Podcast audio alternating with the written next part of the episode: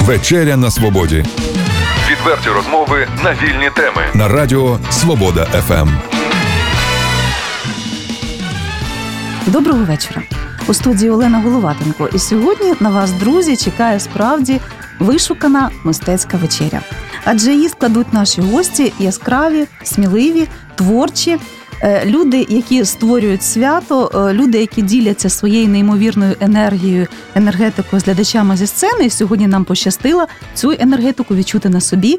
Розмова сьогодні в нас буде з головним режисером і актором Чернігівського обласного філармонійного центру фестивалів і концертних програм Дмитром Обєдніковим. Добрий вечір. Так і заслуженим артистом України, солістом філармонійного центру, кришталевим голосом чернігівської сцени Сергієм Сулімовським. Добрий вечір.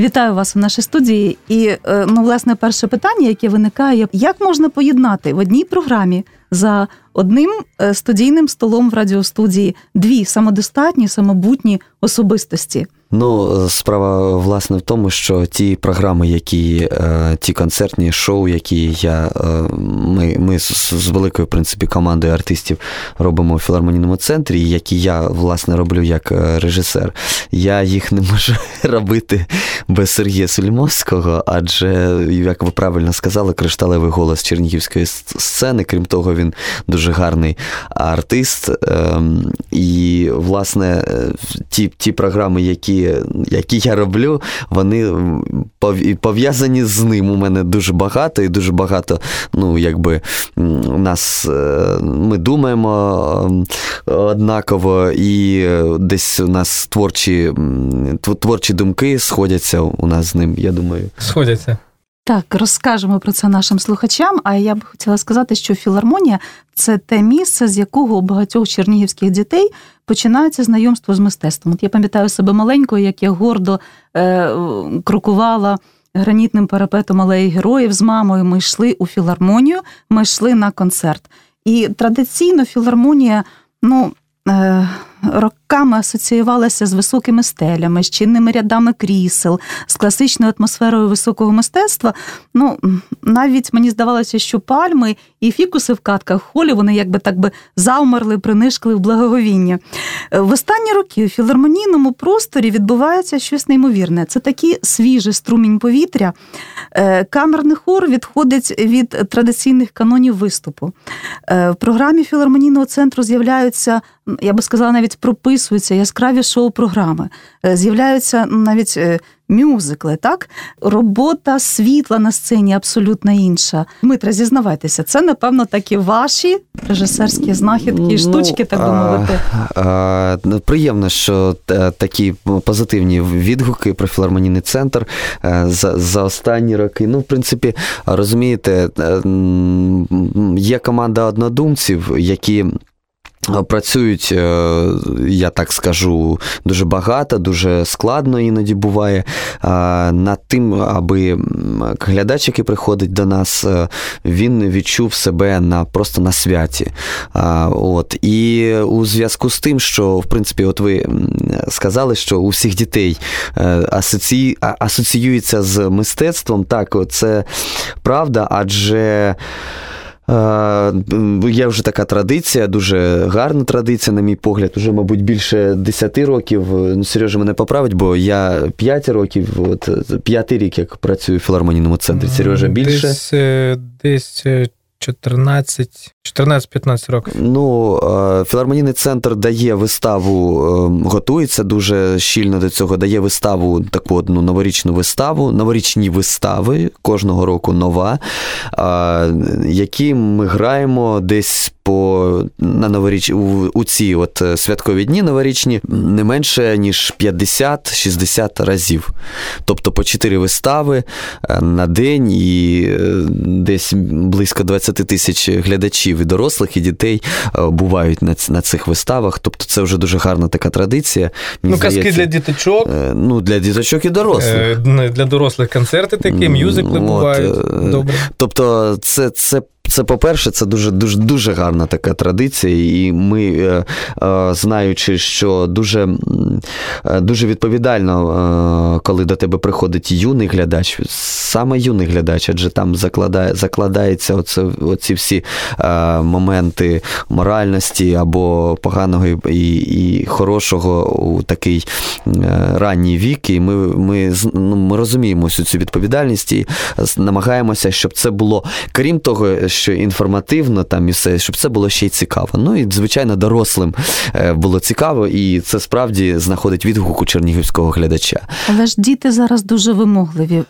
О, час про це, про це можна час, е, коли є шалена пропозиція цікаво поданої інформації, як можна втримати дитячу увагу на сцені філармонії? Ну, це, е, це просто дуже висока концентрація номерів номерів ну, таких шоу шоу, шоу номерів. Ну, щоб під, підібрати під молодь, яка зараз ходить до нас на на концерти. Ну, Такий клас, там п'ятий, шостий, сьомий, восьмий, дев'ятий, десятий, одинадцятий ну, і далі. Та, і далі.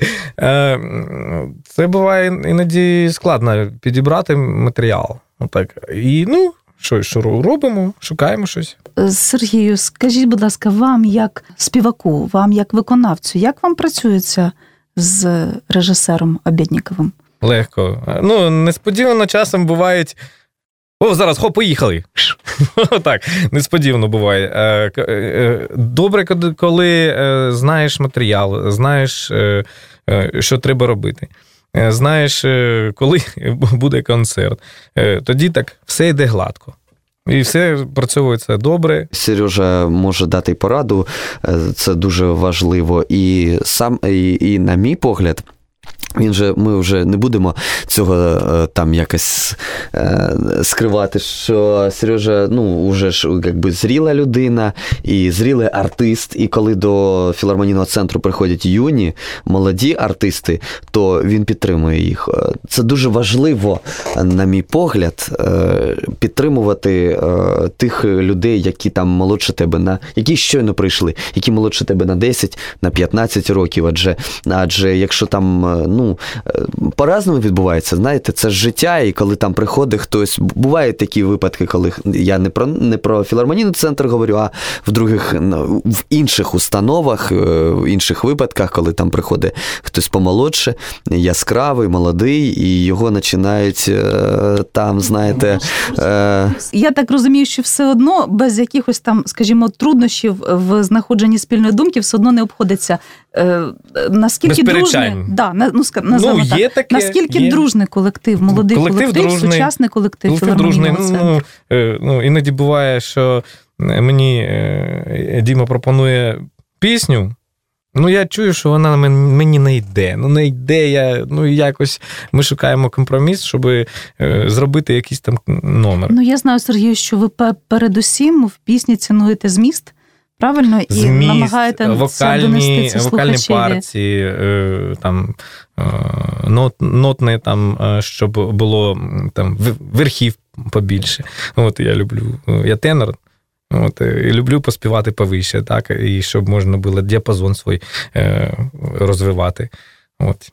Ось так. Е, нагадати нашому слухачеві можна, які нові постановки останнім часом ви робили? Можливо, просто невеличкі такі от творчі резюме. Давайте, мабуть, з початку сезону більше так. Ця, е, Ми розпочали відкрили сезон, цей 74-й сезон філармонійного центру, постановкою мюзиклом Радіо Красуні ФМ, е, де ми з Сережею граємо двох артистів, що, щоб видурити там у одної старушки. Трошки грошей, грошей. Так, грошей ми переодягаємося жінок. Ну, щось таке на кшталт у джазі тільки дівчата, але ну трішки трішечки інший там. Ну, за основу брали матеріал. такий матеріал. От, тобто там у нас експеримент, де ми переодягаємося на сцені е, у жінок, і є моменти, де ми дуже швидко переодягаємося у жінок, потім у чоловіка. Там за Я переодягаюся за 3 секунди у мужчину, за 12 секунд у у жінку. Ну там мені, звичайно, допомагають, але е, це це є. І на сцені сидить джаз-бенд, звучить лише жива, жива музика. музика. Ну, тобто, дуже дуже яскрава постановка. Дуже шкода, що вона така там, знаєте, у нас другий поверх, її дуже важко вивезти кудись на фестивалі. Вже були у нас пропозиції, але е, і через те, що і багато людей, і люди декорації. і декорації дуже такі у нас е, масивні. Але Но... але в цьому сезоні ну, вже не знаю, бо дуже щільний графік. А в наступному точно ми її будемо повторювати. А, Також були концерти ну, великою популярністю у чернігівського глядача, не лише чернігівського, бо ми вивозили цей концерт, е, користується ліричні веселі історії одеського дворика. І е, це це така легка шоу-програма. яскрава, яскрава, да, я за за одеський дворик швидко скажу. Яскрава така легка програма, де звучать пісні. Е, Знаєте, там концепт, концептуально так, що Одеса, як і вся Україна, різнонаціональна, різно е, там кольорова така, різно, е, різнокольорове таке місто, різнонаціональне, але там живуть люди, які дуже люблять своє місто, свою країну, е, гарні, гарні пісні. І там у нас пісні грузинські, і єврейські, і українські, ну, білоруські. Ну, тобто, тобто пісні про Одесу, гарний е, гумор одеський, і е, люди приходять, відпочивають, просто на, на відпочивають, насолоджуються і гарним співом, і гарними танцями, і гарним, е, гарними жартами. Ну, тобто, е, от 1 квітня. Е, можемо запросити, але квитків, здається, вже дуже-дуже мало залишається. Тобто ми укотре повторюємо цю. Програму надзвичайно класну, надзвичайно легку, надзвичайно емоційну. Також 31-го е, у нас е, квиток у кіно, це кіношлягери. 31 Е, березня маю на увазі. Це теж проєкт, який нам вдалося в цьому році, і теж ми його по заявкам, по проханням глядачів, адже там звучать пісні з кінофільмів. Гарні такі, знаєте, добрі добрі пісні у виконанні наших артистів. Ну, це є у нас у нас три мюзикли, готуємо, будемо готувати четвертий, дуже велика кількість казок дитячих. Ну, тобто... Цікаво, Дмитре, скажіть, будь ласка, такі, скажімо, новий струмінь життя у філармонійному центрі це е, один прекрасний випадок е, Чернігова, чи е, омолоджується, стає більш енергійним синтез різних видів мистецтва, жанрів, стилів. Також можна прослідкувати на інших філармонійних сценах України з вашого досвіду, можливо, спілкування з колегами угу. вашими. Е, я знаю, що дуже е, дуже цікаве таке життя творче у Харківській філармонії. Е, головний, він здається, головний диригент і філармонії Харківської і директор Юрій Янко. Я коли ще навчався в Харкові, він дуже дуже робив цікаві програми. Там і в метро вони виступали. І от зовсім нещодавно там був у них цікавий дуже проєкт з хором хоровий із з уже нині, на жаль, покійним Андрієм е, Кузьменко робили дуже цікавий проєкт саме Харківська філармонія. Ну, тобто, я от знаєте, ну і і зараз, коли я вже не живу в Харкові, вже більше п'яти років, а все одно якісь там новини там з Фейсбуку або з інших там е, соцмереж до мене доходять про те, що там дуже-дуже дуже таке насичене е, життя. Ну, знаєте, от в Сумській філармонії ми нещодавно виступали. Там там Арганна зала. Арганна зала, але там у них вони були здивовані, що Чер- Чернігівська філармонія такі програми робить, адже вони звикли до того, що там, можливо, одна артистка виходить, або там декілька ще. А тут е, ну, просто е, складно ще, ну, можливо, десь людям, е, як би сказати, складно розуміти, що все-таки зараз мистецтво має бути більш мультизадачним, більш таким синтетичним.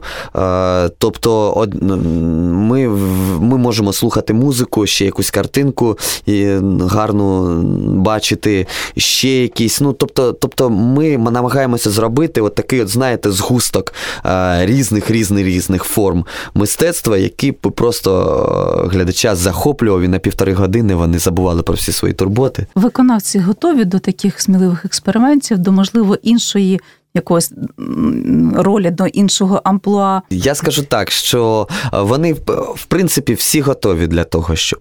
Але е, це не відміняє того, що треба прийти в балетний клас. Не, Поспівали це добре, так? Там треба прийти в балетний клас для того, щоб е, відпрацювати танці. І це нормальна система, в принципі. Це, ну, будемо говорити так, така от е, західна система. Е, гляньте на американський Бродвей.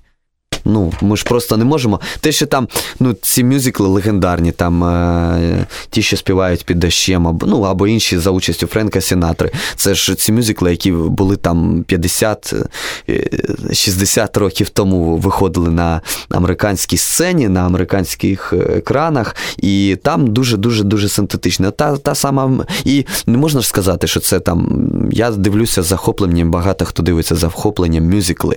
Е, і артисти артисти наші, е, вони готові, вони готові працювати. Вони не хочуть там, знаєте, як зона комфорту. Ніхто, я можу сказати, глядячи так уже з, зі сторони, що ніхто не хоче залишатися в зоні комфорту. Е, оці, от знаєте, коли в зоні комфорту і все. Тут я співаю і все. Ні, вони приходять, вони працюють, вони придумують костюми собі. Вони не чекають, доки там Звичайно, ми там працюємо з художниками, все, але вони не чекають на те, що е, коли мені там принесуть костюм, я його одіну і піду, е, значить, співати чи що там ще робити, танцювати. Ні, вони придумують костюм, вони шукають щось. Е, це дуже класно. От, от цим ми це саме нас і з'єднує. Те, що ми хочемо, ну просто знаєте, час іде. Колеги по творчому цеху з інших колективів, з обласного драмтеатру, з молодіжки якось намагаються вас може якось переманювати в якісь постановки, можливо, якісь певні спільні ідеї є. Чому я питаю? Тому що, як на мене, е, при тому, що в Чернігові все-таки є е, певний театральний простір, е, є обласний академічний театр, є молодіжний театр, є ляльковий театр, який теж зараз експериментує і просто неймовірні постановки робить останнім часом. Є філармонійний центр фестивалів концертних програм. Все-таки от майданчик, де актор міг би прийти і спробувати себе незалежно від колективу, в якому він працює офіційно, да, а спробувати створити не так і багато. Такі задуми, чи це, скажімо, поки ні, ну е, ну заходи у нас бувають, які там е, е, коли драмтеатр, молодіжний театр, ну там артисти, да коли у нас там соборність, там ще щось. Ми ну, тобто е, офіційні свята, можливо, якісь так, постановки так. на свята. А, Ну, дивіться, на, на, насправді, звичайно, таке є. Ну, я буду так по, по свіжому, наприклад, крути, там, де е, приймав участь е, у постановці, приймав участь балетна група Чернігівського українського народного академічного народного хору. Або, наприклад, із молодіжним театром. Е, у нас е, були дві роботи з артистами. Це е, одна з робіт. Ми робили Отелло, таку от ну, версію, Отелло-версію, де приймав участь артист з молодіжного театру, а також Варшавська мелодія, де у цій, у цій роботі це була в принципі робота. Ну, теж е, робота такий е, е, копродукція філармонійного центру і молодіжного театру, артисти і молодіжного театру, режисер з молодіжного театру. Тобто, ну, навряд чи можна ігнорувати те, що відбувається там у місті на культурному просторі. А, ну, Приємно бачити, що такі ж програми, як у філармонійному центрі, почали з'являтися там у а, палаці міському палаці міському культури. палаці культури. так так, е, думаю, правильно, у міському палаці культури. Там от у них нещодавно була теж мюзикл чи концертне Ліфт, концертне шоу. Ліфт ні, ні, е, Кабаре Лав. Е, а Кабаре Лав. Тобто нам приємно відчувати, що те, що ми робимо, воно ну, має якусь силу, і ми не єдині на цьому шляху. Нагадаю нашим слухачам у програмі Вечеря на свободі сьогодні з нами вечеряють, спілкуються, діляться своїми творчими думками. Сподіваюся, ще планами поділимося. Е, головний режисер Чернівського обласного філармонійного центру фестивалів і концертних програм Дмитро Обєдніков і соліст філармонійного центру, заслужений артист України е, Сергій Сулімовський. Е, говоримо про те, що філармонійний простір змінюється, і це не може не радувати. Скажіть разом з цим, чи змінюється ваш глядач? По-перше, чи бувають аншлаги? Ну, такі кількісна характеристика, так? І по-друге, чи е, це зазвичай люди, які традиційно приходять на концерти, на програми, чи з'являються нові обличчя? Ну, о, по-перше, ну я би сказав, що глядач, е, мабуть, приходить різний, але ж е, е, є той глядач, який приходить постійно. Помолодшала вікова аудиторія, чи все-таки це люди, які просто ну, звичайно помолодшало, адже ну ми ми не можемо ігнорувати. Е, ті культурні процеси, які відбуваються в принципі у у, у світі. І ми, якщо ми робимо, наприклад, кіно кіношлягери, то ми беремо е, багато пісень із е, тих фільмів, які от-от вийшли.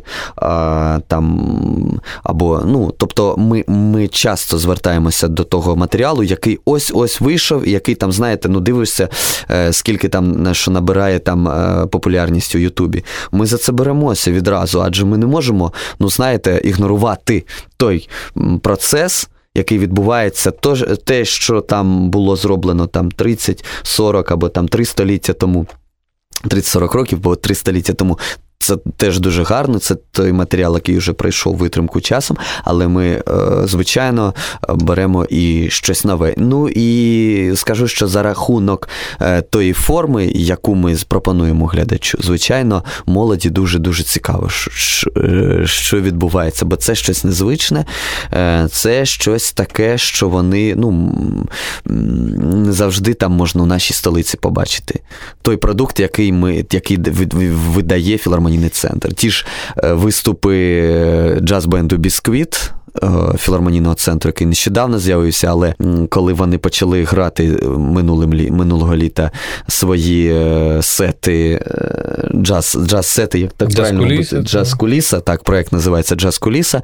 От ті, які вони почали грати от у, у дворику філармонійного центру, там ще якась була інсталяція, там уже просто люди приходили і там якось просилися, щоб їх пустили, щоб просто постоять або стояли, слухали за, е, ну, не заходячи, за не заходячи, бо чесно скажу, що, ну, знаєте, коли розраховуєш на те, що прийде там 80 людей, ти там ставиш стільці. А потім приходить 130-140 чоловік, то ти просто просто не вистачає вже стільців.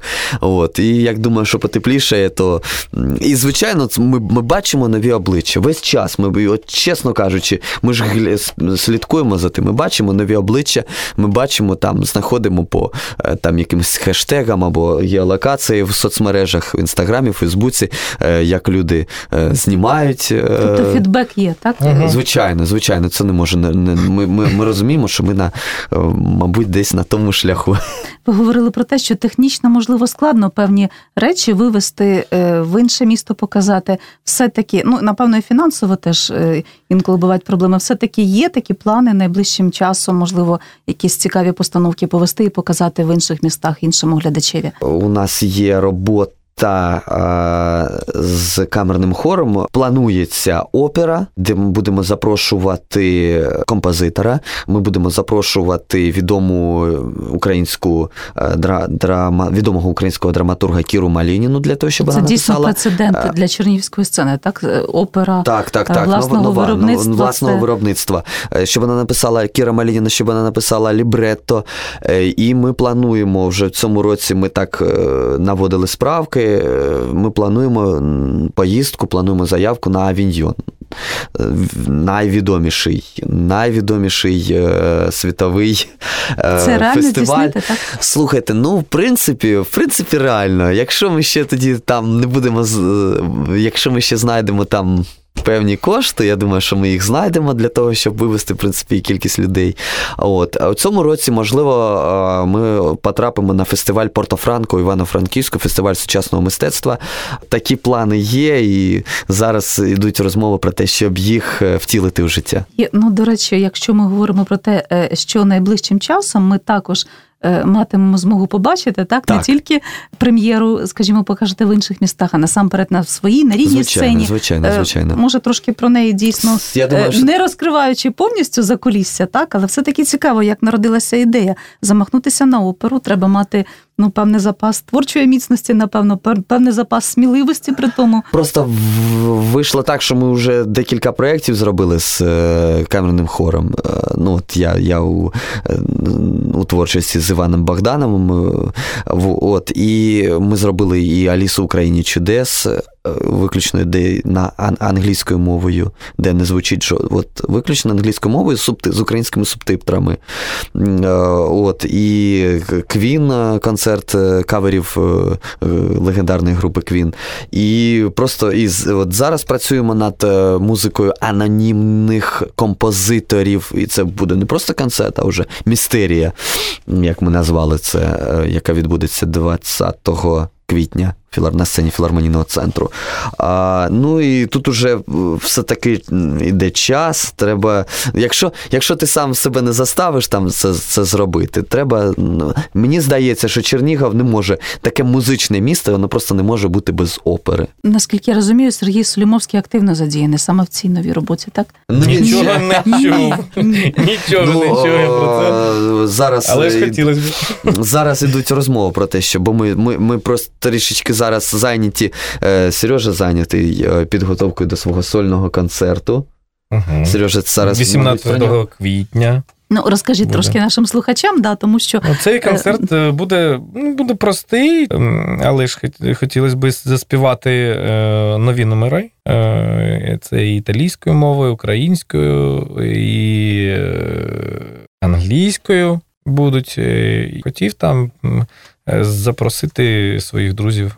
Друзів артистів. Друзів артистів. Друзів, артистів, колег, з якими пропрацювали багато-багато років.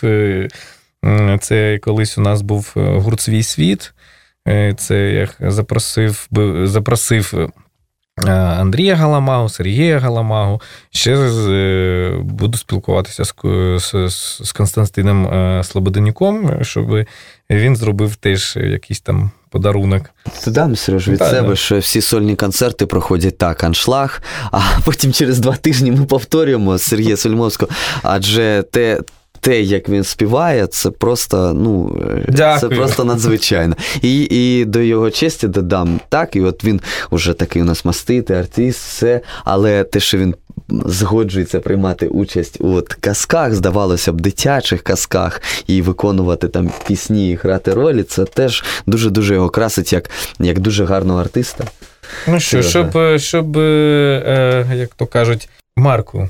Ну, слухай, Марку звичайно. тримати, бути в формі. Е, треба і співати, і грати, і тексти вчити. Може, ти заспіваєш зараз? Трошки для наших слухачів. Я ну, думаю, це буде прекрасний подарунок. Італійська. О соле, о соле мio, sta in fronte a te, sta in fronte. Я думаю, на цій оптимістичній ноті будемо завершувати розмову. По-перше, дякувати нашим гостям. Нагадаю слухачам, це заслужений артист України, соліст обласного філармонійного центру фестивалів і концертних програм, золотий голос нашої чернігівської сцени Сергій Солімовський і головний режисер філармонійного центру Дмитро Обєдніков. Дякую, що знайшли час, що прийшли до нашої Дякуємо студії. Вам. Дякую за ту весну, яку принесли до нас. Е, Ми е, сподіваємося, що весна вже прийде. І наостанок, якими словами запросимо е, глядачів на нові постановки. Е, дорогі дорогі чернігівські глядачі, ми дуже будемо раді бачити вас у філармонійному центрі. Е, приходьте до вас. Ми подаруємо вам море щастя, море позитиву, море гарного, гарних пісень, жартів. Приходьте до нас у філармонійний центр. Приєднуюсь, приєднуюсь на все добре, шановні слухачі. Це була вечеря на свободі ФМ. До зустрічі в ефірі. Відверті розмови на вільні теми у програмі Вечеря на свободі. Тричі на тиждень у понеділок, середу і п'ятницю о 18.00. На радіо Свобода ФМ.